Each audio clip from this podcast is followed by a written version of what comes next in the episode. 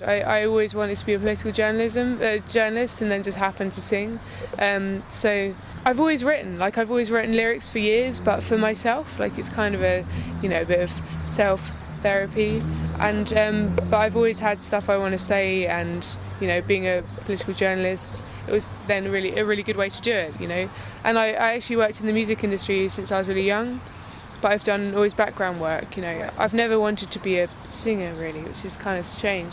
But then it happened, and now it's kind of actually the solution that I was never really looking for. Track 17. Der Musikpodcast von Albert Koch und Christopher Hunold. Reviews, Features und die besten Tracks als Playlist.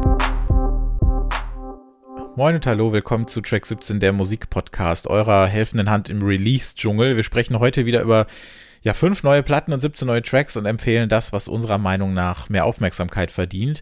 Heute mit Art Pop von Annika, so experimentellem Ambient vom Moritz von Oswald Trio, Instrumental Art Rock von Moin, New Jazz äh, von von Emma Jean Thackeray und äh, ja, Poolside-Pop von Love Shadow, wenn man das so möchte. Wir hatten jetzt eine kleine Mini-Sommerpause. Ich glaube, vor fünf Wochen gab es die letzte Folge und haben in der Zeit natürlich äh, sehr viel Musik gehört.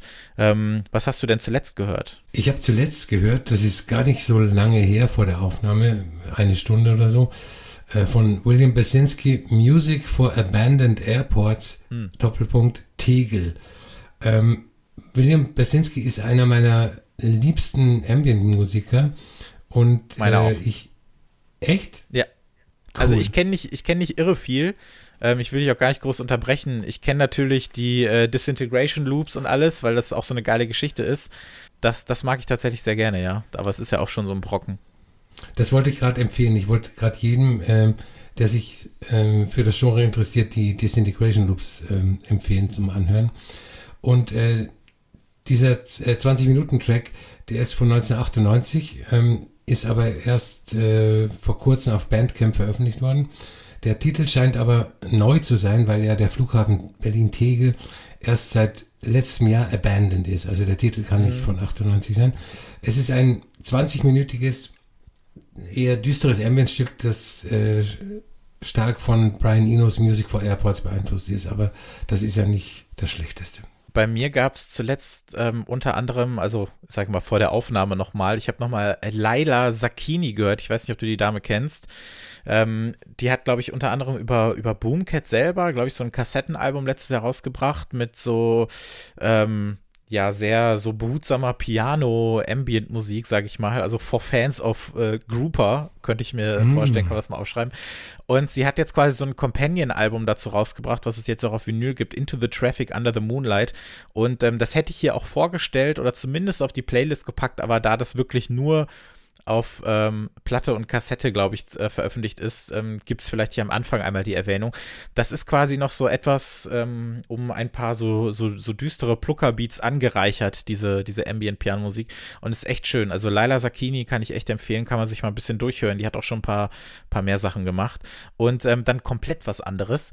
Ähm, manchmal hat man ja so so Fetzen eines Songs im Ohr, ne? Und denkt sich so, so, hä, was war das denn nochmal? Wann habe ich das zuletzt gehört? Und dann reizt irgendwie zu so einem halben Ohrwurm.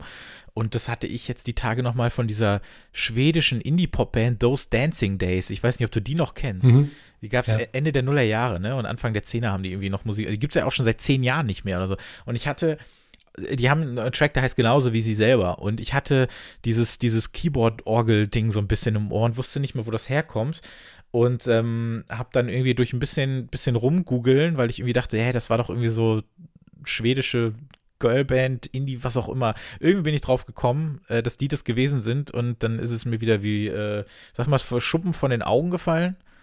Das gibt überhaupt keinen Sinn, ne? sagt man das so? Doch. Ja, aber warum? Das weiß ich nicht. okay, wer das weiß, bitte info at track17podcast.de oder äh, Instagram und Twitter an track17podcast. Äh, ich habe keine Ahnung. Egal. Auf jeden Fall ähm, ist es mir da wieder äh, eingefallen, dass die das waren. Und ich fand das damals richtig cool. Und ähm, kann diesen Song, höre den gerade rauf und runter, habe den gestern Abend mir noch in einer virtuellen Clubnacht gewünscht und ihn jetzt vorhin auch nochmal gehört. Und ich glaube, ich kaufe mir jetzt nochmal die 7-Inch davon ähm, über Discogs. Äh, super Song, kann man sich einfach nochmal anhören, solange es noch äh, halbwegs äh, sonnig da draußen ist oder man bald wieder tanzen darf, wie auch immer. Those Dancing Days von Those Dancing Days. Ist ein ganz, äh, ganz schöner Song. Wir müssen jetzt auch nochmal über eine äh, traurige Nachricht sprechen. Paul Johnson ist vor kurzem verstorben im Alter von 50 an Covid-19. Und ähm, ich glaube, jeder kennt ob man das so genau zuordnen kann oder nicht, kennt noch den Track Get Get Down. Das ist so ein klassischer End-90er Piano-House-Track. Der kam, glaube ich, 99 raus. Da war ich dann 10, 11, wie auch immer. Und das ist sowas, was ich dann des Nächtens im Musikfernsehen irgendwie noch mitbekommen habe und fand das richtig cool. Ich habe natürlich jetzt 20 Jahre später keine Ahnung gehabt, dass er das war. Weil es gibt ja so viele Namen, die kann man nicht unbedingt immer so richtig zuordnen, kennt aber so einige Tracks von dem und dann habe ich mir noch ein bisschen was von dem angehört ähm, in dem Zuge und ist mir wieder eingefallen, wie viel der eigentlich gemacht hat. Und der hat ein super krasses äh, Schicksal gehabt. Der war ähm, paralysiert, weil er irgendwie angeschossen wurde, schon vor über 30 Jahren, saß im Rollstuhl, dann wurden ihm Beine Beine abgenommen in den letzten Jahren und dann ähm, hat er nochmal einen Unfall gehabt und äh, jetzt hat er ähm, ja Covid-19 bekommen und ist daran gestorben und das ist richtig, richtig scheiße. Das stimmt. Ähm, seinen Status kann man vielleicht daran ermessen, äh, wie das nach seinem Tod in äh, den sozialen Medien abgegangen ist. Also da hat quasi ähm, jeder Musiker von Rang und Namen äh, ein, ein Post zu seinem Ableben gemacht. Also das war schon eine Legende. So, Albert, jetzt machen wir nochmal was ganz anderes, bevor wir in unsere Platten steigen. Du kennst dich ja gut mit Musik aus, habe ich gehört. So ein bisschen. Die Frage ist aber jetzt, beziehungsweise die Frage stellt die Seite testedich.de, bist du der volle Musikchecker? Wolltest du schon immer wissen, wie gut du über die Musik Bescheid weißt und ob du der totale Checker bist? Hier erfährst du alles. Äh, diesen Test von Yomi aus dem Jahre 2003, den möchte ich jetzt einmal mit dir machen. Er hat eine Userbewertung von 2,9 von 5. also versuchen wir es mal. Es sind äh, zehn Fragen. Ich will jetzt einfach wissen, ob du der krasse Checker bist. Das machen wir mal eben. Frage mhm. 1. Zu welcher Musik rockst du so richtig ab? A. Volksmusik, Schlager, halt alles, was so richtig Stimmung bringt. B. Trance Techno. C. Yo Mann ey, ganz klar Hip-Hop Yo. Oder D. Rockpunk, alles, was mir beim Tanzen die Haare durchwirbelt, grins. ähm, B war Trance Techno, oder? Ja, ja, ja, okay. Mhm. So, dann jetzt eine ganz tolle Frage. Ähm, wie viele CDs besitzt du? Nicht Platten, nur CDs. A. So circa um die 1000 und jede Woche kommen ein paar hinzu. B. Vielleicht um die 20 bis 50. C. 1 bis 2 sind ja sauteuer, die Dinger grins. Oder D. Über 60, ganz klar. Was für eine komische Antwort. Also wir sind im Jahr 2003, dann musste ich äh, Antwort A nehmen. Okay, du hast ja mal alle deine CDs verkauft, ne, vor einigen mhm. Jahren, ne? Äh, Frage 3. Lädst du die MP3s aus dem Internet? Klar ist mein größtes Hobby. Lach. B, meine Freunde erledigen das für mich. C, Hilfe, das ist doch strengstens verboten ohne mich. Oder D, würde ich ja, hab aber kein Internet. Damals haben das meine Freunde für mich erledigt. Ja. Okay. Du kannst natürlich auch gerne aus der heutigen, äh, heutigen Sicht antworten. So, Frage 4. Wann hörst du Musik? A. Immer zu jeder Tageszeit, in der Schule, im Bett, überall. B, selten, kommt immer darauf an, wo ich bin. C, wenn ich zu Hause bin, immer. Oder D, nie, das kann meinen Ohren doch schaden. C. C, wenn ich zu Hause bin, immer. Okay, das klingt sehr checkerig auf jeden Fall. So, Frage 5. Was genau hörst du am liebsten? Ich dachte, die Frage hat man doch fast. Nee, zu welcher Musik rockst du so richtig was anderes? Okay, was genau hörst du am liebsten? A, einfach ganz normale, welche jedes Schwein hört, Grins. B, sanfte Musik, die mich zum Schmelzen bringt, Schmelz. C, ja, am meisten Kasperltheater, aber manchmal auch TKKG oder so. Oder D, alles voll Hardcore. Ich, ich höre natürlich nur Musik, die mich zum Schmelzen bringt. Ja, sanfte Musik, die mich zum Schmelzen bringt, okay. Das passt übrigens auch zur heutigen Folge. Wir haben heute sehr viel äh, Schmelzmusik äh, bestimmt. So, Frage 6, was ist deine Lieblingsband? Das, die Antworten sind so dämlich. Egal, was ist deine Lieblingsband? A, wirklich alles, von Schlager über Hip-Hop bis hin zu Techno. Das ist dann deine Lieblingsband. B, ganz klar, die Fragezeichen Nacht in Angst. Ich raff das nicht. Ist das eine Band? Keine Ahnung. C, kann man das essen? D, alles, was in meinen Ohren nicht wehtut. Man muss ja eine Antwort nehmen, ne? Ja, ich befürchte ja, sonst bist du kein Checker. Dann nehme ich die. Alles, was in meinen Ohren nicht wehtut. Es ist, was ist egal. So, weißt du alles, was im Musikgeschäft so abgeht? A, jo, was, ey, ich bin der Produzent. Das ist übrigens auch ein super Satz, den man so in seinen Alltag einbauen sollte.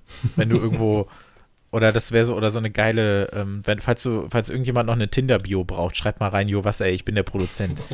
äh, B, ähm, naja, ich schaue halt manchmal MTV. C, was ist das? Stirnrunzeln? Oder D, ja, ja, so ziemlich alles. D. D, ja, ja, so ziemlich alles. Schade, ich hatte gehofft, du nimmst jo, was ey, ich bin der Produzent. So, Frage 8. Für welche von diesen Pop-Prinzessinnen bist du? Übrigens sehr witzig, die Fragenerstellerin hat äh, bei Pop in Klammer noch ein zweites P dahinter gesetzt. Das ist Ah. sehr komisch. A. Christina Aguilera. B. Avril Lavigne. C. Madonna. Oder D. Britney Spears. Schon immer und auch heute noch äh, Christina Aguilera. Interessant. Ich hätte Britney genommen. Frage 9. Wir haben es auch gleich geschafft. Was hältst du von Boybands? A. Oh ja, ich höre das immer und überall. Lach. B. Oh nein, danke. C. Ist Kasperli eine Boyband? D. Manchmal, wenn eine romantische Stimmung aufkommen soll. B. Ua, nein, danke. Mhm. Okay. So, und die letzte Frage. Würdest du gerne im Musikgeschäft arbeiten? A. Ich würde viel lieber im Kasperltheater arbeiten. B. Ja und wie? War schon immer mein größter Traum.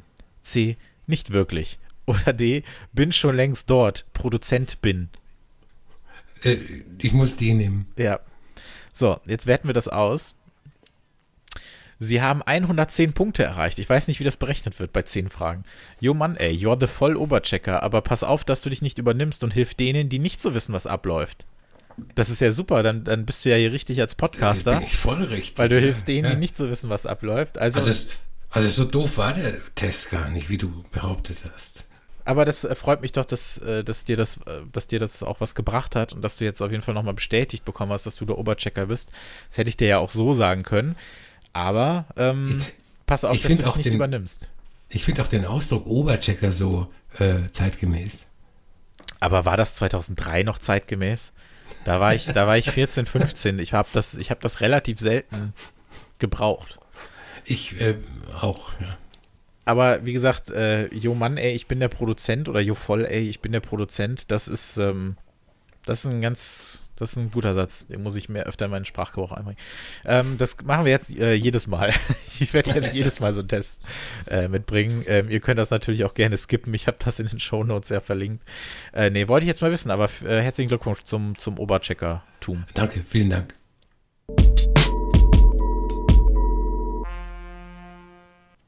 So, wir reden als erstes über Change, das neue zweite Album von Annika Henderson.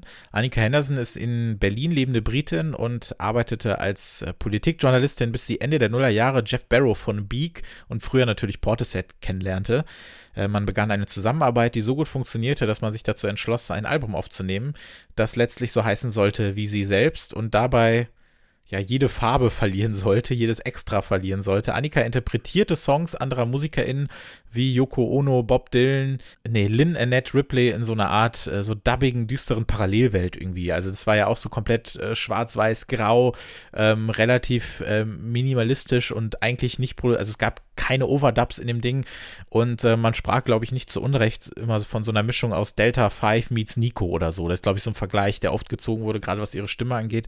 Ähm, es folgte noch eine EP 2013, bevor sie die Solokarriere erst einmal pausierte und ähm, die Band Exploded View gründete, deren Debütalbum 2016 rauskam und meiner Meinung nach eine der besten Platten des letzten Jahrzehnts gewesen ist. Fand ich absolut sensationell. Das ist so, das war so dieser scharf angespitzte Krautpunk, wenn man so möchte. Und ähm, war auch live ein großartiges Ereignis. Es kam noch ein zweites Album zwei Jahre später und jetzt acht Jahre nach der letzten Solo-EP 2021, also Change, ihr zweites Album. Und ähm, ja, das Debüt bestand ja noch zu 90 Prozent aus Covern und hier haben wir eigentlich nur eigene Tracks, also eigene geschriebene, eigene komponierte Tracks und ähm, dass sie dieses Songwriter-Ding ja auch beherrscht, das zeigt ja Exploded View. Ach, aber trotzdem war ich super gespannt auf diese Platte, weil ja eben früh klar war, dass das ganze Album aus eigenen Nummern besteht. Und ich mag Change als Album richtig, richtig gerne. Ich muss aber sagen, das Beste auf diesem Album wie gesagt, ich finde dieses Album super, das mal vorweg, aber das aller, allerbeste an dieser Platte sind schon die ersten 30 Sekunden, nämlich in dem Track Finger Pies. Und ähm, ich finde dieser dubbige Bass, die Gitarre, hm. der Chorus, mit dem alles beginnt, das ist so gut und das ist ein so ultra cooler Track, Finger Pies. Ähm, und äh, da können wir gleich auf jeden Fall nochmal drüber sprechen, aber kannst du mir vielleicht erstmal sagen, wie klingt dieses Album? Wie klingt dieses Album? Ähm, man kann es sich natürlich leicht machen und kann den Titel Change hernehmen und kann sagen, ja, äh, das heißt ähm, zu Recht so, weil es einen Change gibt. Aber der Change ist nicht so ähm, krass, wie man, wie man sich es vielleicht ähm, mhm. vorstellen können, könnte. Ähm, wenn, wenn, man das Cover sieht, das Cover ist ja sehr bunt und du hast ja, du hast ja gerade erwähnt, dass Annika eher immer so ein Schwarz-Weiß-Bild im Kopf von sich und ihrer Musik gemacht hat. Das Cover ist äh, rot und äh, silber und das, das, sieht fast so aus wie, wie das Cover eines Mainstream-Popstars, wenn es nicht so künstlerisch wäre, sage ich mal. Ähm, und die Produktion ist auch nicht mehr ganz so lo-fi wie ähm, auf dem ersten Album, ist aber auch ja. keine Hoch Hochglanzproduktion. Also das äh, muss man auch sagen. Ähm, die Songs sind teilweise immer noch dubbig, also haben einen, einen, einen großen Dub-Einfluss, aber dann gibt es auch äh, Pop-Songs ähm, und der, der Titelsong Change zum Beispiel, wo äh, das Wort Change ähm, bis zum Erbrechen wiederholt wird, der strahlt auch so einen gewissen Optimismus aus. Also man, wenn man nur äh, das Debütalbum kennt und die Annika EP, dann würde man nicht glauben, dass Annika ein optimistischer Mensch ist, weil alle, wie, wie gesagt, alles schwarz, äh, unscharf und verwackelt ist. Und äh, Change ist ja ein vom Text her ein kompletter Ausdruck von Optimism, Optimismus und ähm, die tendenzielle Nachtstimmung wird immer so ein bisschen aufgeweicht durch hellere Synthesizer-Parts und so. Also es, es ist für Annika-Verhältnisse fast ein Pop-Album. Hm, ich finde auch, also bei all dieser Unterkühltheit, die ja trotzdem immer noch da ist, also ich glaube, das ihr Vortrag bietet das ja auch und ich finde das ja auch super. Also trotz dieses, ähm, ja, also dieses, dieses leiernde, monotone, düstere, das, das weicht jetzt sowas Expressiverem irgendwie so. Also es hat alles ein bisschen was Farbenfroheres.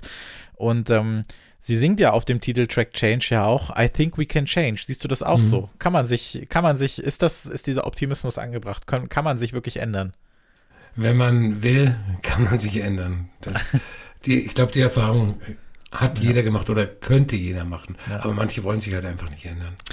Äh, Critical, den Song, den ich, äh, weil tatsächlich Fingerpies habe ich vor zwei oder drei Monaten, das war ja schon der Vorbote, habe ich schon mal auf unserer Playlist ähm, ähm, abgeladen. Deswegen habe ich mich jetzt für Critical entschieden, was ja auch so ein, ja fast schon so ein, so ein Minimal Drum Bass Unterbau hat, ne? Also so ganz bisschen. Also geht, glaube ich, da über so einen Typen, der alles will, alles bekommt, aber was er auch bekommt, ist Gift in seinem Getränk. Also ich fand da auch, also ich habe mich da ganz gerne durch die Texte so gelesen. Bei Fingerpies war es ja auch so. Ähm, Fingerpies übrigens habe ich mal geguckt, weil ich nicht wusste, was das ist, weil ich bin ja ähm, sehr, äh, sehr reinen Hirnes, deswegen musste ich das erstmal googeln. Fingerpie is a sexual slang of the time referring to intimate fondlings. Mhm. Intimate Fondlings übrigens auch ein super Bandname, falls der noch nicht vergeben ist. Äh, so, so, nennen wir unsere Band. ja, ja, bitte. Oder, ja, genau. Und der erste Song heißt Ich bin der Produzent. Was auch so ein Kraftwerk-Songtitel äh, sein könnte, ne?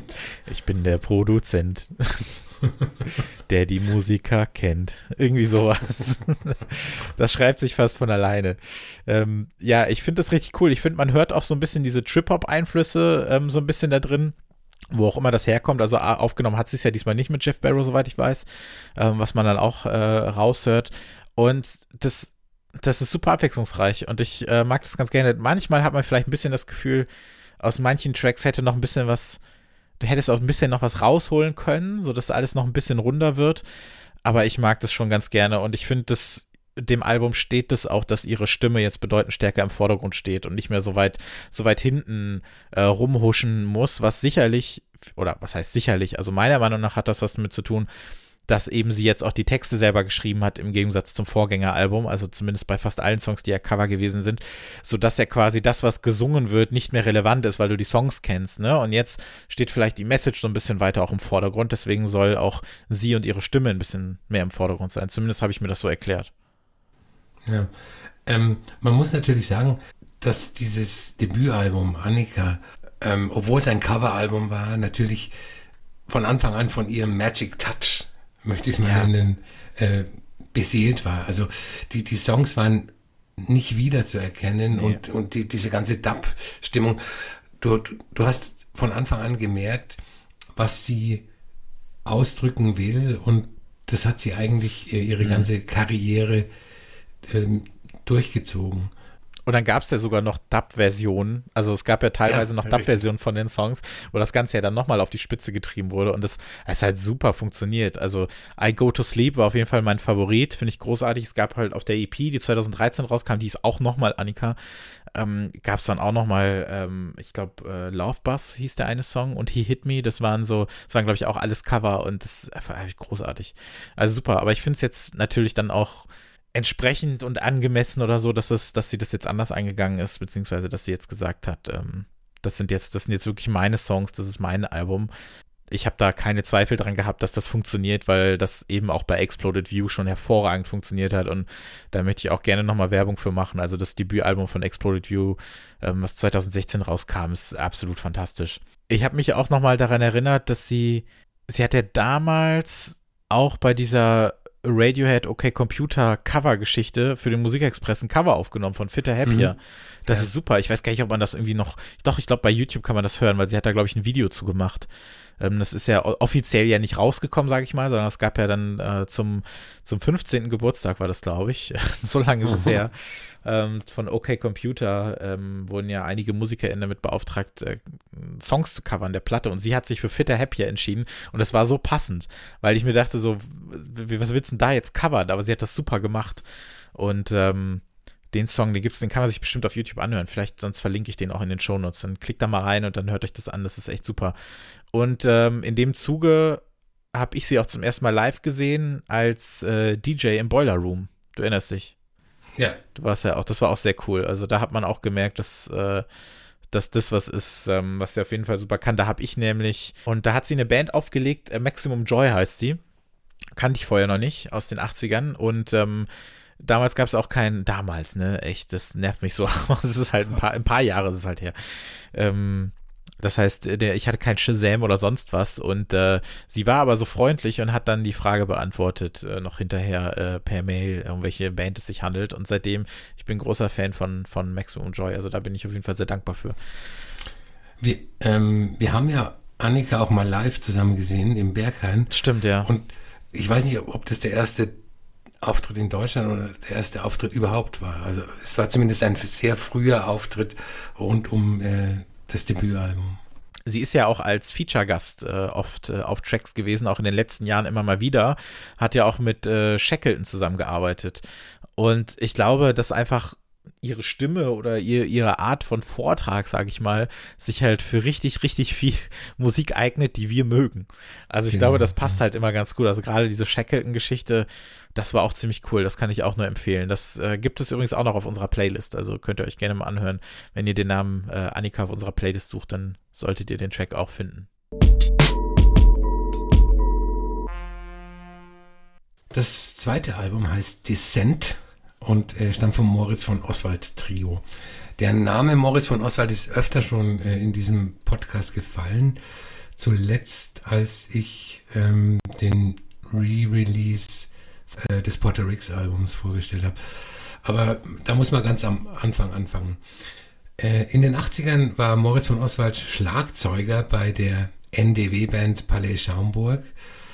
Ähm, und die war quasi eine Keimzelle für ähm, wichtige Figuren des Berlin Techno. Thomas Fehlmann äh, ist auch aus äh, Palais Schaumburg vorgegangen. In den 90ern hat äh, von Oswald dann mit Mark Ernestus das Label und Techno-Projekt Basic Channel gegründet. Anschließend ähm, diverse andere Labels, Chain Reaction, Rhythm and Sound. Und ähm, auf, auf Basic Channel ist auch äh, das Potter Album ähm, erschienen, das ich vorgestellt habe. Ähm, man kann sagen, dass von Oswald und äh, Ernestus mit Chain Reaction und Basic Channel den Berliner Dub Techno Sound erfunden haben. So viel äh, Mut muss sein. Ähm, 2009 hat Moritz von Oswald dann das erste Album äh, des Moritz von Oswald Trios äh, veröffentlicht. Das hieß Vertical Ascent und ist auf dem Londoner Label Honest Johns erschienen, auf dem ja ein Jahr später, wie wir alle wissen, das zweite Actress-Album Splash veröffentlicht wurde. Ähm, ich weiß nicht, ob es Konzept ist oder ob es andere Gründe hat, aber die Besetzung äh, des Trios hat in den vergangenen zwölf Jahren mehrfach gewechselt. Äh, früher waren Max Loderbauer, der ähm, ja praktisch der musikalisch, musikalisch Max Loderbauer, der der musikalische Direktor von Ricardo Villalobos ist, äh, Vladislav Delay und äh, kurz die Afrobeat-Legende Tony Allen Mitglieder. Jetzt besteht das Trio neben von Oswald aus dem Jazz-Schlagzeuger Heinrich Köpperling, der mir, muss ich gestehen, nichts gesagt auch nicht. hat vorher. Und äh, aus Laurel Halo, die uns beiden mehr sagt, weil sie quasi Dauergästin bei Track mhm. 17 ist. Ja, und in der Besetzung ist das Album Descent entstanden. Das ist das sechste Album des Trios. Und äh, typisch für das Trio allgemein ist dieser jazzig, Jam-Session-artige Charakter der Tracks.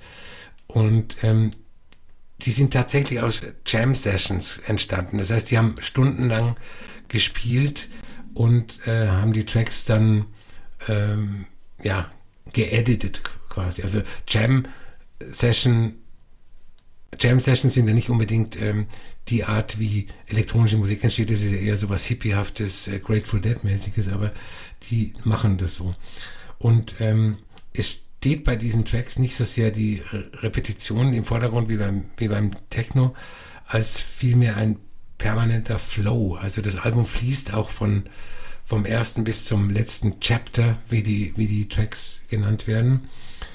Äh, manche davon, äh, Chapter 1 zum Beispiel, sind immer noch sehr tief im Dub-Techno verwurzelt, bekommen aber irgendwie einen anderen Twist durch äh, das jazzige Schlagzeugspiel von Heinrich Köberling. Ähm, Chapter 7 beginnt mit einem Afrobeat, wird dann zu einer Art Ambient Techno. Ähm, Chapter 8 habe ich für die ähm, Playlist ausgesucht, weil der Track ziemlich heraussticht, äh, beginnt mit einer jazzigen Piano-Phrase und wird dann von so einem Dub-Techno-Beat weitergetragen. Also man, man kann sich man sollte sich am besten aufs Sofa legen, Kopfhörer auf und dieses Album äh, durchhören und da wird man echt äh, fortgetragen in andere Welten. Ähm, es ist abstrakte, experimentelle Musik mit verschachtelnden Rhythmen und ähm, wie gesagt, diesem permanenten Flow. Es ist ständig in Bewegung. Ähm, das Schöne am Moritz von Oswald Trio ist, dass die schon immer Außenseitermusik gemacht haben. Also auch Außenseitermusik in Bezug auf äh, Techno-Subkulturen. Also die Musik war zu keinem Zeitpunkt modern und es hat sich mit diesem Album auch nicht geändert, was ich sehr gut finde. Das Album und äh, die Nicht-Modernität des Moritz von Oswald Trios. Wir nehmen das ja jetzt hier am Sonntag auf und Freitag erschien das Album und da habe ich es dann auch zum ersten Mal gehört. Ich hatte es jetzt nicht vorher und habe mit dem Moritz von Oswald Trio lange nicht mehr so viel zu tun gehabt. Ich weiß noch, also ich habe ihn kennengelernt 2008 durch die äh, Recomposed mit Carl Craig. Ähm, fand ich fantastisch. Die steht auch hier im Regal. Und dann ein Jahr später das erste Moritz von Oswald Trio Album ähm, Vertical Ascent fand ich dann auch toll. Also das war wirklich auch so super, super minimalistische, experimentelle Musik. Das habe ich, das, das mochte ich total. Und dann habe ich ihn, ich habe ihn nie so richtig weiter verfolgt, aber ich habe mich trotzdem jetzt sehr darauf gefreut, eben durch Laurel Halo, weil ich die halt super mag und ich mag ihre Musik total gerne und das, was sie macht. Und äh, mag auch dieses Konzept so ein bisschen, dass dieses Trio sich immer aus, aus, aus wechselnden Personen irgendwie zusammensetzt, äh, welche Gründe das auch immer hat. Und ähm, ich mag das Album sehr. Also ein bisschen hat's gebraucht. Also bei Chapter One bin ich noch nicht drin bei diesem, bei diesem schroffen, äh, ich, ich will es nicht Gedudel nennen, aber das, das, das hat mich noch nicht so ganz gecatcht, aber mit Chapter 2 bin ich schon gefangen. Also diese Drumarbeit von Köberling, den ich auch vorher nicht kannte, die nimmt mich komplett gefangen.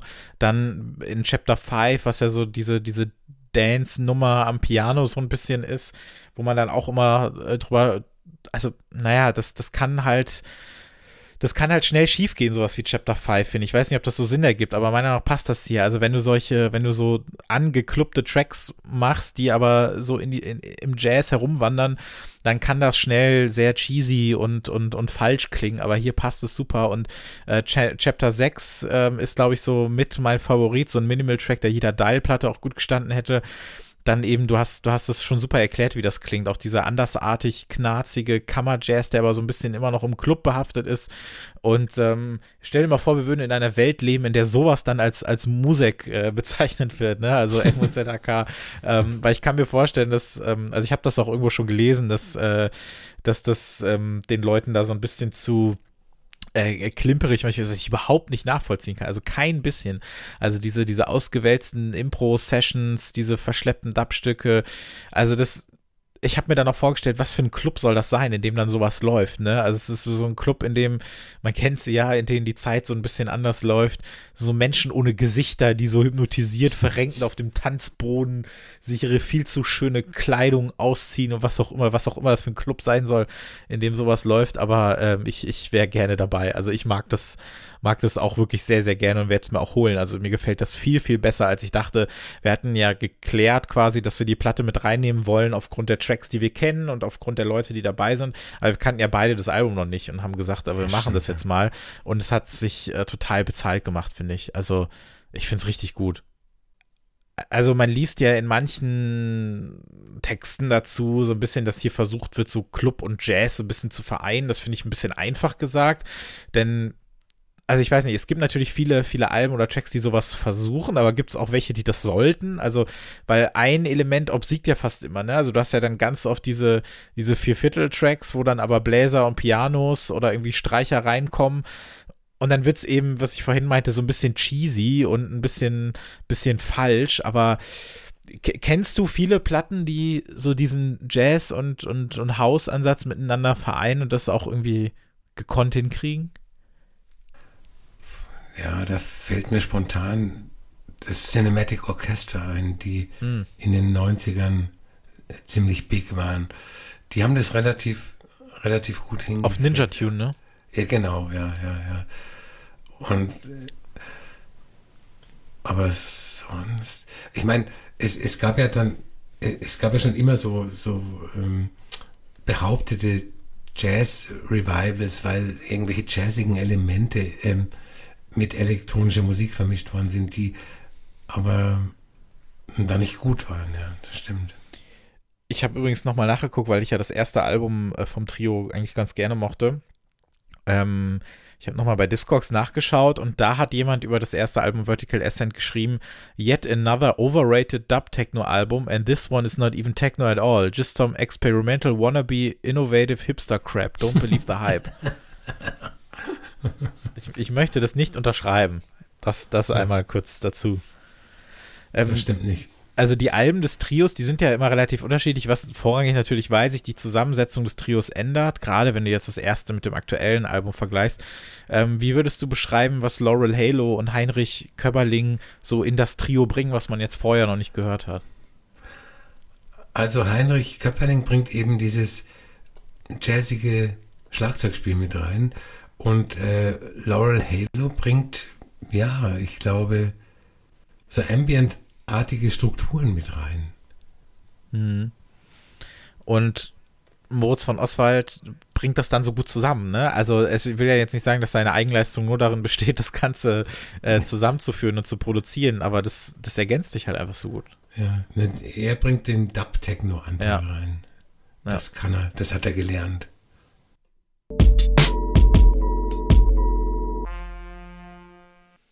So weniger als halb so lang als äh, die letzte Platte, über die wir sprachen, Descent for Modes von Oswald Trio, ist die jetzige Platte, über die wir sprechen möchten. Und zwar heißt sie Mut und ist von Moin. Ich spreche das jetzt mal deutsch aus. Ich glaube, dass das auch so sein soll. Ich weiß es nicht. Ähm, Mut äh, besteht aus drei Personen. Zum einen das äh, Londoner Duo Reim, Rame, ich weiß gar nicht, wie man die jetzt schon wieder ausspricht. Ich hatte Angst äh, vor, vor dieser Abteilung, weil ich auch nicht weiß, wie man es ausspricht. Äh, man kann sie auf jeden Fall kennen. Ich kenne sie auch. Sie haben auch gute Musik immer gemacht. Äh, ich spreche sie jetzt einfach mal Rame aus. Ich weiß es nicht. Ähm, und zwar auf dem wunderbaren Label Blackest Ever Black, was auch so ein toller Labelname ist. Da haben sie auch so Doomy, Ambient, Bass und Beatmusik veröffentlicht. Und jetzt gemeinsam mit der äh, Percussionistin Valentina Magaletti, mit der sie auch zuvor schon zusammengearbeitet haben, haben sie eben das Trio Moin gegründet. Vor einigen Jahren noch schon mal eine Single veröffentlicht, aber jetzt eben das Album auf AD93 und das ist, ja, man kann es vielleicht auch so ein bisschen in den Club-Kontext setzen, aber ich glaube, das liegt eher an dem Label, weil AD93 hat ja viel mit so experimentellen und so Leftfield House und Ambient Musik zu tun. In letzter Zeit bringen sie auch viele Alben raus. Und ähm, wir haben ja auch äh, in der letzten Ausgabe noch über eine Platte dort äh, gesprochen, nämlich das wunder, wunder, wunderbare Mini-Album von Vivian Koch, was an dieser Stelle nochmal äh, empfohlen werden sollte. Und ähm, ja, Mut von Moin, das ist so instrumentaler Post-Punk und Art-Rock, der so in den letzten Jahrzehnten nach Inspiration sucht und ähm, so knapp über eine halbe Stunde lang so vereinzelt Stimmen über und unter einzelne verzerrte Gitarren oder so repetitive Schlagzeugrhythmen äh, stellt oder legt. Und ähm, das wirkt dann im Opener quasi wie so eine sehr bizarre Messe, der man fast beiwohnt, mit diesem choralen Gesang da im Hintergrund, wenn man das so bezeichnen kann. Und das finde ich richtig cool. Und ich mag, dass das relativ in sich schlüssig funktioniert. Also das ist keine, also ich glaube, wenn du den ersten Track gehört hast, weißt du, wohin die Reise geht. Das ist in, bei diesem Album finde ich eine gute Sache, weil sie dieses eine Konzept ähm, so ein bisschen in unterschiedliche Richtungen ausbreiten und das dann irgendwie neun Tracks oder acht Tracks oder so ähm, durchziehen. Und da gibt es ein paar richtig, richtig, richtig gute Tracks, auch äh, Crappy Dreams Count, der so das Tempo so ein bisschen anzieht. Und ähm, ja, das, äh, man kann sagen, das klingt vielleicht wie elektronische instrumentelle Musik, die von Instrumenten quasi gecovert wurde. Ich könnte mir diese Musik auch so ein bisschen wie so ein Tropical House Album vorstellen. Also wenn man quasi das Schlagzeug durch diese, diese dumpfen Beats ersetzen würde und dann äh, quasi die Gitarre austauscht und so, ähm, das, das ginge auch. Aber ich finde, so wie es jetzt klingt, ist es schon, ist es schon super. Kannst du was damit anfangen? Absolut. Ähm, es ist, ich, ich glaube ja nicht an Zufälle. Ich glaube, dass äh, alles irgendwie zusammenhängt. Und ich habe äh, in letzter Zeit aus den Untiefen meiner Plattensammlung ähm, gerne zu amerikanischen Post-Hardcore-Bands gegriffen. Mhm. Shellac äh, ja. von Steve Albini, Girls Against Boys, die ich sehr, sehr liebe, oder Die Cruisen. Und äh, jetzt kommen Moin mit einem Album, das ich als zeitgenössische Sicht auf diesen 90er Jahre Hardcore bezeichne. Ähm, es ist eigentlich gar nicht verwunderlich, weil Rame haben ja schon auch so eine Art ähm, dekonstruierte, aber mehr elektronische Form von, von Post-Hardcore ja. gemacht. Und äh, was Moin jetzt machen oder, oder was die anders machen, ist, dass sie die Sounds und Noises mit sehr viel Gitarren diesmal ähm, in mehr Songformen verpacken, aber sie nicht ganz in Songs verwandeln, weil es kaum Gesang gibt auf dem Album. Das ist, ist auch bemerkenswert. Also ich finde das gut, dass du das ansprichst mit den, mit den Lyrics und dem Gesang, weil ich manchmal das Gefühl habe, dass da so, dass Lyrics rausgeschnitten wurden oder Spuren entfernt wurden oder so, weil du ja manchmal auch so nicht mal zu Ende gesprochene Sätze hast oder sowas in den, in den Dingern oder Sachen so weit im Hintergrund hörst, dass du so die Backing Vocals drin lässt, aber die eigentlichen, die eigentlichen Lyrics nicht.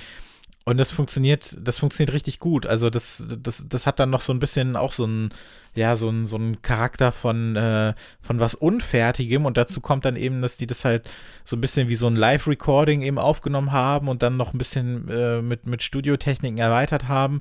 Und ähm, das, das macht dann eben ja, das macht dann eben so diese Stimmung aus. Also es wirkt dann manchmal so, als hat man nur so 30 Prozent dieser Geschichten gehört und muss sich den Rest selber zusammenreimen oder naja, nicht mal 30 Prozent, wenn überhaupt. Also das finde ich schon, finde ich schon ganz gut. Und dann musste ich so an, ich musste auch an, an, an Shellac denken und wenn man noch so in ein, ein bis zwei Jahrzehnte weitergeht, in den Nullerjahren, dann war ich auch nochmal bei Battles hm, ähm, gerade ja, genau. gerade das gerade das erste Album, was ich was ich wirklich wirklich fantastisch finde, das habe ich in dem Zug auch nochmal gehört. Es ist nicht so ganz vergleichbar, aber Battles ist noch ein bisschen pompöser, würde ich fast sagen, ähm, wo natürlich auch dann dann doch ein bisschen mehr auch teilweise an Gesang mit drin ist, aber auch sehr verfremdete Stimmen.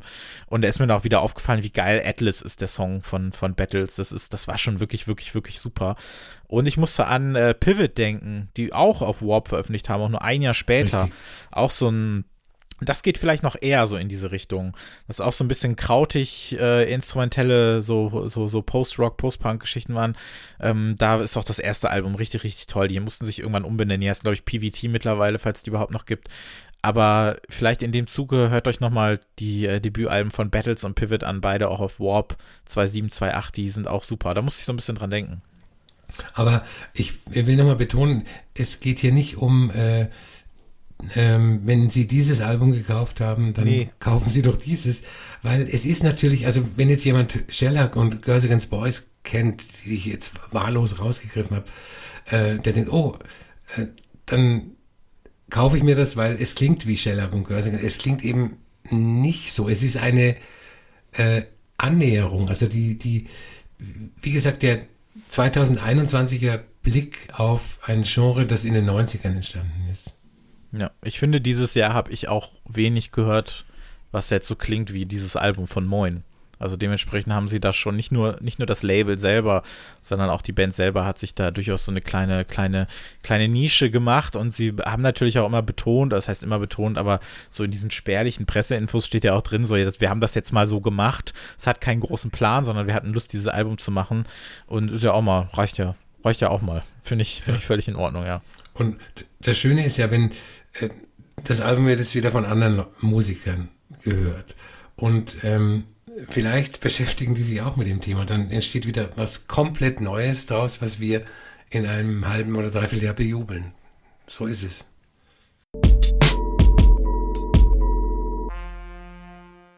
Jetzt kommen wir zu dem Album Yellow. Ich glaube, es gibt nicht nur ein Album das Yellow heißt. Äh, Gab es nicht eins von Coldplay, was so heißt? Ich, ich, ich glaube ja. Äh, aber wir kommen nicht zu Coldplay, sondern zu Emma Jean Thackeray.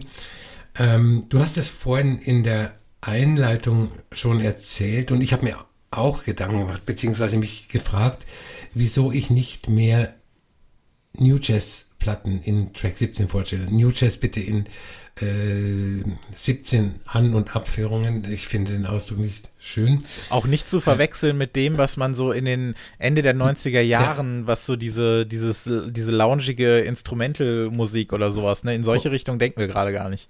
Genau, und New damals NU geschrieben. Ja, ja. Äh, und ähm, ja, also warum mache ich das? Ich, ich weiß es nicht. Warum mache ich das nicht? Ich weiß es nicht. Äh, ich könnte fast jeden Monat ein neues Album äh, von dem Superlabel International Anthem vorstellen, aber wie gesagt, ich weiß nicht warum. Aber als Trost gibt es jetzt das Debütalbum der englischen Multi-Instrumentalistin Emma Jean Thackeray. Äh, es ist nicht bei International Anthem erschienen und es ist trotzdem ganz wunderbar. Ähm, äh, Emma Jean Thackeray hat 14 Songs äh, dafür ausgewählt und die wenigsten klingen so 100% und eindeutig nach Jazz. About That zum Beispiel, das, der Song, der klingt so, erinnert sehr an äh, Miles Davis zur Zeit von äh, In a Silent Way. Ähm, das Album ist in seiner Gänze traditionellen Spielarten wie Spiritual Jazz, Cosmic Jazz, Psychedelic Jazz, Soul Jazz der 70er Jahre verpflichtet, also vor allem äh, Soul Jazz, also es, es ist sehr soulig, was wiederum verschiedene Verbindungen aufzeigt. Soul ist ein Vorläufer von House und manche Tracks auf Yellow haben eine oldschoolig hausige Wirkung, äh, wie wenn sie vom Tracks-Label aus dem Jahr 1987 stammen würden, was ähm, am Gesang und der Instrumentierung liegt. Zum Beispiel Say Something, das ich äh, für die Playlist ausgewählt habe. Ähm, es gibt Herbie Hancocks 70er Jahres Synthesizer, es gibt herrliche Chorgesänge und Bläsersätze, die wir zuletzt auch äh, so ähnlich bei Kamasi Washington gehört haben. Und ich musste bei dieser Musik öfters an Alice Coltrane denken und ihren Großneffen Flying Lotus, weil die Musik mich sehr an die der beiden erinnert. Ähm, Jazz gilt ja allgemein als schwierige Musik und wer sich da neu reinhören will, der muss viele seiner liebgewonnenen Hörgewohnheiten auf Stumm schalten und das, was er äh, an Musik für Ansprüche stellt, komplett neu denken. Aber Yellow macht es dem Hörer sehr leicht reinzukommen, eben wegen der Einflüsse aus Soul und Psychedelia. Und ähm, im Grunde macht ähm, Jean Thackeray nichts anderes als Flying Lotus, nur von einer anderen Seite, also von der gegenüberliegenden Seite aus. Man soll ja Musik nicht immer nur durch andere Musik erklären, aber manchmal äh, bleibt mir nichts anderes übrig. Ähm, ich musste nämlich an ähm, die frühen Sachen auf dem E-Glow-Label denken. Das ist eher eines der ersten Labels von, äh, von Floating Points und ähm, insbesondere an die Musik von Fatima. Ich weiß nicht, ob du dem so mhm. zustimmen würdest, aber ich musste teilweise schon daran denken. Ähm, die haben nämlich ja auch so, so recht, so roughe, so Digital Soul EPs und Singles auch veröffentlicht, auch mit einem sehr starken Jazz-Anspruch. Unter anderem eben für die britische Sängerin Fatima, die ich total super finde, vor allem ähm, vor ihrer ersten Platte bis zur ersten Platte, sag ich mal es gibt ein paar, paar Tracks, die mich da total dran erinnert haben und äh, auch an die Zeit, in der ich das viel gehört habe, weil das so, ja, weil so richtig so viel Luft so durch diese Tracks durchgeht. Ich kann es kaum beschreiben. Also so, dass ich auch das Gefühl hätte, ich bin so ein bisschen bei dem Konzert dabei, weil ich denke mir fast, das ist Musik, die würde ich mir, glaube ich, eher sogar live anhören als zu Hause auf Platte. Da würde es mir, glaube ich, noch viel mehr gefallen. Aber ich finde, dass die, das Yellow als Platte das eigentlich ganz gut überträgt, dieses Gefühl, dass du quasi vor der Bühne stehst und dir das da anhörst. Weil da, da glaube ich, würde es mich persönlich mehr kriegen als zu Hause. Ich glaube, ich werde mir das nicht mehr so oft anhören, aber wenn sie zum Beispiel jetzt irgendwie bei einem Festival wäre oder bei einem Konzert ums Eck oder wie auch immer, würde ich sofort hingehen, weil ich glaube, dass das, dass, dass da diese Energie nochmal viel, viel, viel stärker irgendwie so durchkommt, kann ich mir zumindest vorstellen. Und sie hat, ich habe auch noch mal ein bisschen geguckt, weil, also ich habe selten in, in diesem Jahr so ein Debütalbum erlebt, bei dem auch von so vielen so Vorschusslorbeeren gesprochen wurde. Sie hat da ja schon mitgespielt, hat mit denen gearbeitet, hat da schon musiziert, war da unterwegs und sonst was alles. Also ähm, der, der Lebenslauf ist ja voll, was das angeht. Sie hat auch mit bei äh, oder mit äh, Angel But David gespielt, ist das richtig? Mhm. Ja. Irgendwie auf einem Live oder auf, auf einer Platte? Ich glaube live, mhm. also bei, bei Konzerten. Sie hat aber, das wusste ich nämlich nicht, ähm, und äh, so schließt sich wieder auch der Track 17 Kreis. Sie hat auf einem der letzten Alben mitgespielt, über das wir hier gesprochen haben, und zwar im Mai, und zwar über ähm, Bright Green Field von Squid. Sie hat da die Bläser übernommen auf, auf der Platte. Ja. Das, äh, das wusste ich tatsächlich gar nicht. Das finde ich ganz gut. So schließt sich, so schließt sich dann auch wieder, äh, so schließt sich dann auch wieder äh, der Kreis. Aber ja, ich also ich hatte diese, diese Assoziation zu den, zu diesen Eglo-Sachen ähm, Anfang der 10er Jahre total. Und ähm, ja, wie gesagt, ich glaube, also mein Lieblingstrack ist äh, Third Eye, den, den finde ich richtig gut. Ähm, aber ansonsten hätte ich, glaube ich, gesagt, wäre das eher was, wo ich mich äh, live davor stellen, stellen würde, damit es mir irgendwie mehr zusagt.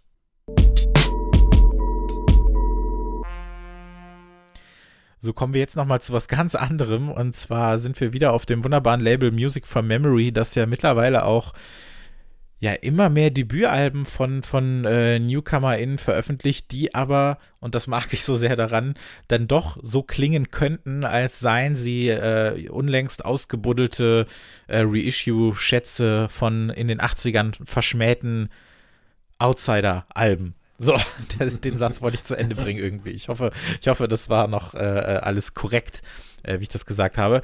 Ähm, wir hatten ja vor, ich weiß auch schon einiges her, ich glaube im April oder so, The Zen Man, ähm, ein Album, was wir ja auch hier äh, total empfehlen konnten.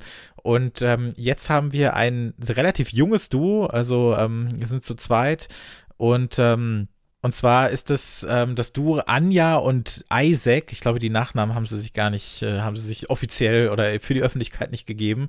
Ähm, haben jetzt so ein Cold Wave meets Poolside Pop, so ein verwaschenes Soul-Pop-Album irgendwie gemacht, äh, mit so peitschenden Tropical Beats und ähm, ja, also ich glaube, und auch teilweise so, so New Age-Einflüssen, ne, wie im Opener, also zu dem man sich so Musikvideos vorstellt, die über so eine, die eigentlich nur in der Röhre laufen dürften und sonst, sonst gar nichts. Und haben sich kennengelernt ähm, in dem Café, das ist so eine Geschichte, die dann gerne erzählt wird bei den beiden ähm, und bandelten so an über ihre Liebe zu so, ja, so, so, so verkrusteten Soul- und Pop-Sachen, so richtig cheesy Sachen aus den 80ern und äh, fanden das beide so cool und haben gesagt, so können das, das machen wir jetzt einfach auch und haben in den letzten Jahren dann eben dieses Projekt Love Shadow gegründet und sind dann, äh, sind dann da gelandet und ähm, äh, Anja besorgt die Vocals, Isaac spielt äh, Synth Bass und Percussions und ja, zusammen machen sie eben diesen, diesen Cold Wave Poolside Pop, den ich halt super finde und was ich eben mag, ist, es gibt keinen doppelten Boden bei dieser Platte, ne? das ist jetzt keine Musik, die durch irgendeine so ironische Vaporwave-Brille gehört, äh, wieder zurückgekoppelt wird oder sowas, da diese, diese Nintendo 64 60 Bass-Sounds, sag ich mal. Das sind keine, das ist nicht als Referenz gedacht, sondern das ist als die Musik gedacht, die sie machen wollten. Das soll so sein. Und sie machen das genauso, wie die Musik klingt, die sie halt gerne gehört haben. Und ähm, versuchen das nicht irgendwie ironisch zu brechen. Und ehrlich gesagt finde ich das ganz schön cool. Also ich höre das, höre das immer noch sehr, sehr, sehr, sehr gerne. Und auch, wenn ich sagen muss, dass diese Platte quasi so von der Bank kam, es war eigentlich ein anderes Album angedacht, was wir jetzt aber verschieben mussten, weil sie selber verschieben wurde, äh, bin ich doch ganz froh, dass wir hier darüber sprechen können. Ich auch. Ähm, ich finde erstmal, dass äh, dieses Album in seiner atypischen Art ein typisches äh, Album auf Music for Memory ist. Und äh, was mich sehr freut, ist, dass ähm, es seine Einflüsse aus den späten 70ern und frühen 80ern zieht, weil wir ja alle gedacht haben, dass das äh, 80er Jahre Revival, das ja schon seit 30 Jahren läuft, vorbei ist und die Leute sich jetzt auf alles stürzen, was irgendwie mit den 90ern zu tun hat. Ähm, ich würde Love Shadow auch wieder so als eine Art Soft-Pop mhm. bezeichnen.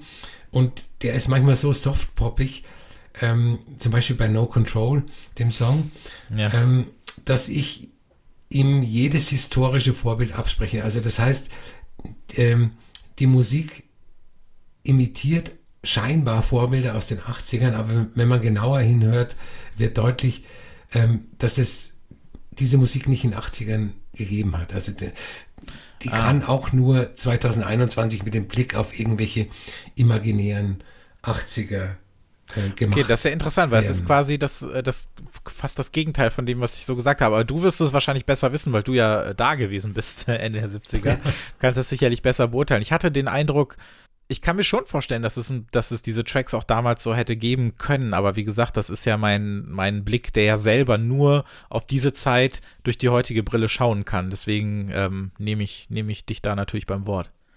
Also man, äh, man merkt natürlich, dass sie sich sehr viel dabei gedacht haben. Also ich weiß nicht, ob äh, äh, ein eine Band aus den 80ern sich auch so viel dabei gedacht hat. Also du hörst mhm. so Anklänge an so Exotica-Musik aus den 50ern, die ja dann in den 80ern von Mitgliedern des Yellow Magic Orchestra wieder mhm. ausgegraben wurde.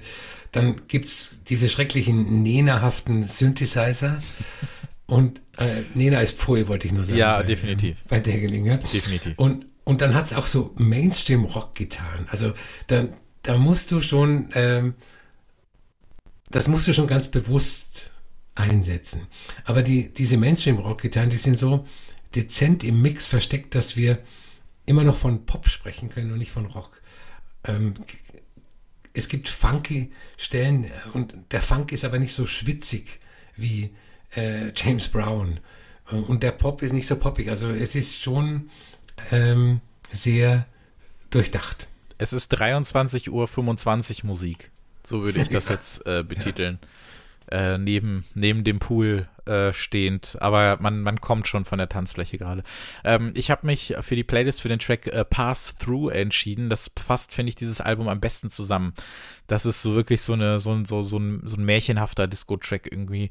Der, der musste auf jeden Fall drauf. Das, das war für mich nochmal so das, das Highlight dieses, dieses kleinen, schönen Albums, was ansonsten wahrscheinlich sehr viele Leute gar nicht mitkriegen. Aber ich hoffe, dass äh, ihr euch das einmal anhören werdet. Also versucht es mal über den Track, geht auf unsere Playlist, Track 17 Playlist zum Podcast, hört euch da den Track an und wenn euch der gefällt, dann äh, springt direkt ins Album und hört euch das an. Also ich kann es wirklich nur empfehlen.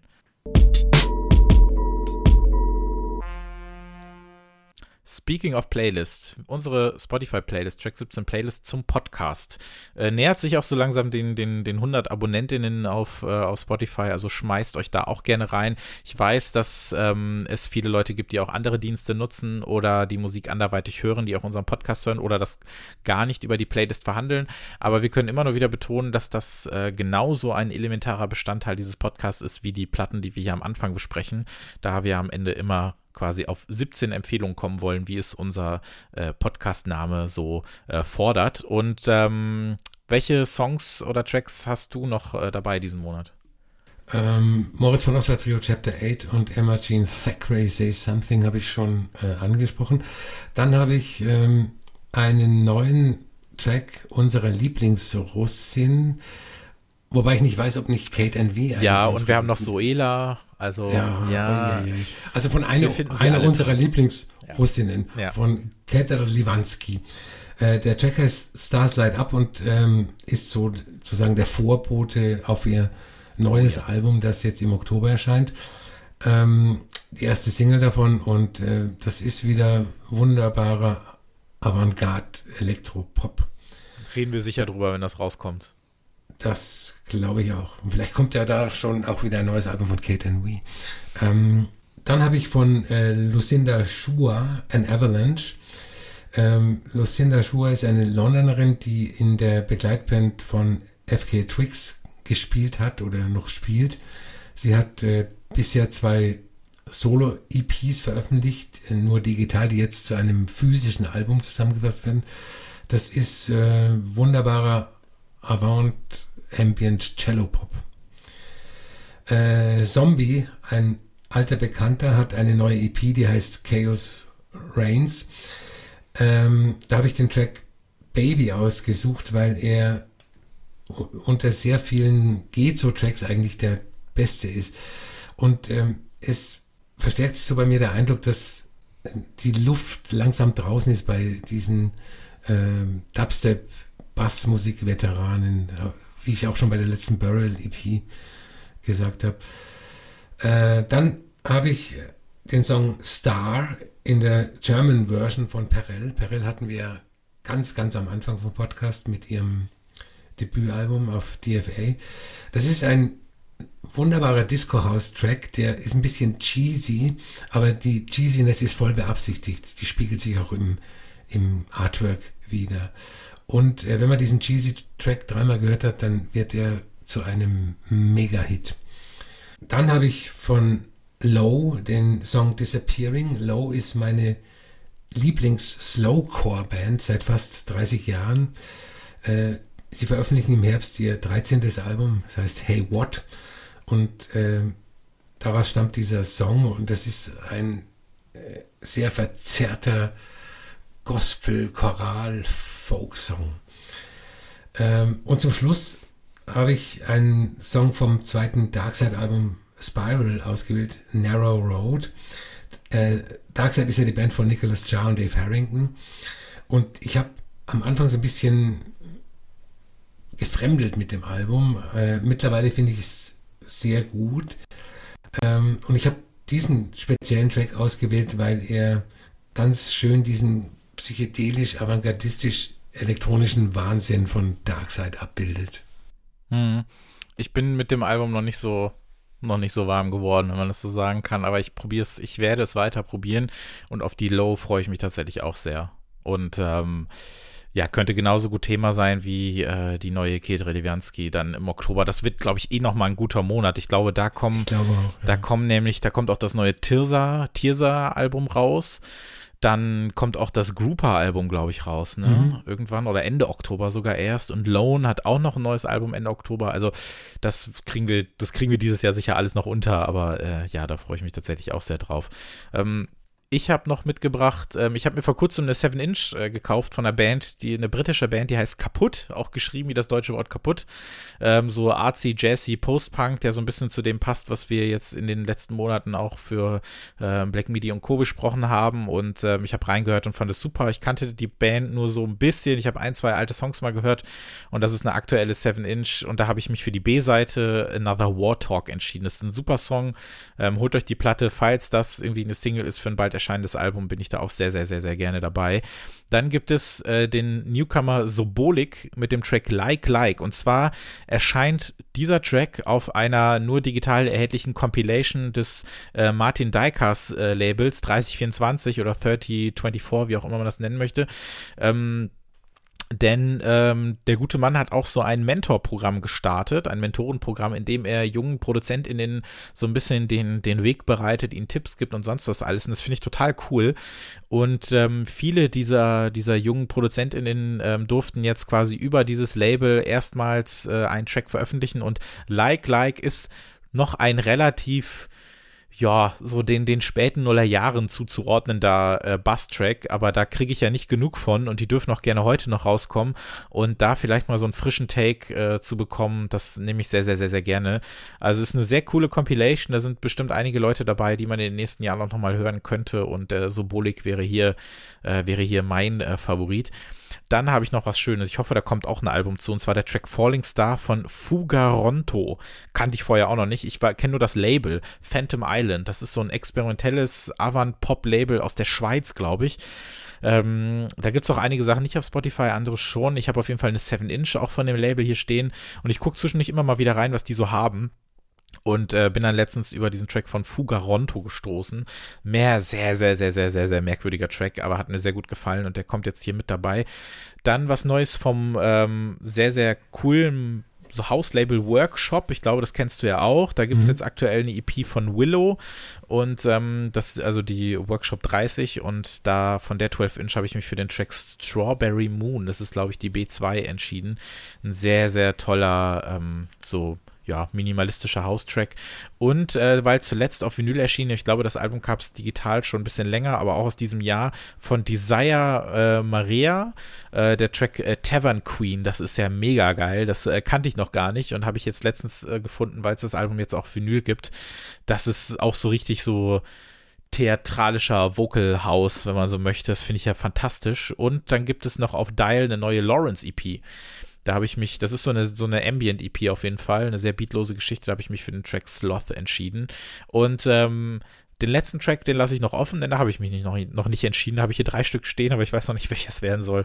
Aber wenn ihr diese Folge hört, dann äh, wisst ihr das schon. Das Ganze gibt es, wie gesagt, Track 17 Playlist zum Podcast. Dort findet ihr nicht nur die Folgen, sondern eben auch alle Tracks, über die wir hier sprechen. Aber natürlich, äh, je nachdem, wo ihr diesen Podcast hört, den gibt es natürlich weiterhin überall. Ihr müsst den nicht auf der Playlist oder auf Spotify hören, es geht überall. Ähm, uns würde auf jeden Fall helfen, wenn ihr diesen Podcast abonniert und bei zum Beispiel Apple Podcasts äh, eine positive Bewertung da lasst und vielleicht noch äh, so ein kleines Sätzchen dazu schreiben könntet oder einfach äh, unsere Folgen teilt oder irgendwo erwähnt, wenn ihr vielleicht mal auf Musik durch uns gestoßen seid und dann auch sagt, so hier, das habe ich bei Track 17 gehört, das würde uns, glaube ich, auch sehr, sehr helfen. Ansonsten gibt es Albert Koch unter the, the Albert auf Instagram und Twitter und mich gibt es als Christopher Giff auf Instagram und Twitter, den Podcast als Track 17 Podcast auf Instagram und Twitter und wir hören uns dann wenn alles nach Plan läuft, mit unserem Feature Nummer 16 vom Haldern Pop 2021 wieder. Ich bin sehr gespannt, wie das funktioniert. Ähm, ich bin nämlich, diese Folge soll jetzt ja schon an einem Donnerstag erscheinen. Ich bin am 13., 14. August beim, ja, etwas anderen Haldern Pop, wenn man so will. Und ähm, habe mir da mal ein bisschen Equipment besorgt und versucht da mal hinzufahren und da irgendwie eine Folge zu machen. Ich hoffe, dass das alles wunderbar funktioniert. Das könnt ihr euch dann in Feature Nummer 16 anhören. Und wir sind dann Anfang September mit der 29 wieder dabei, wo wir dann hoffentlich auch über das neue Mixtape von Joy Orbison sprechen können. Da freue ich mich schon sehr drauf. Vielen, vielen Dank, Albert. Sehr gerne. Vielen, vielen Dank fürs Zuhören und ähm, ihr habt hier den Oberchecker Albert Koch gehört. Das haben wir ja geklärt am Anfang der Folge. Endlich ist es offiziell. genau. Albert passt auf, dass er sich nicht übernimmt, aber, und wir haben es ja gehört, äh, hilft denen, die nicht so wissen, was abläuft. Ich hoffe, das äh, hat er heute geliefert. Da konnte ich ein bisschen bei unterstützen und dann bis zum nächsten Mal. Ciao. Tschüss.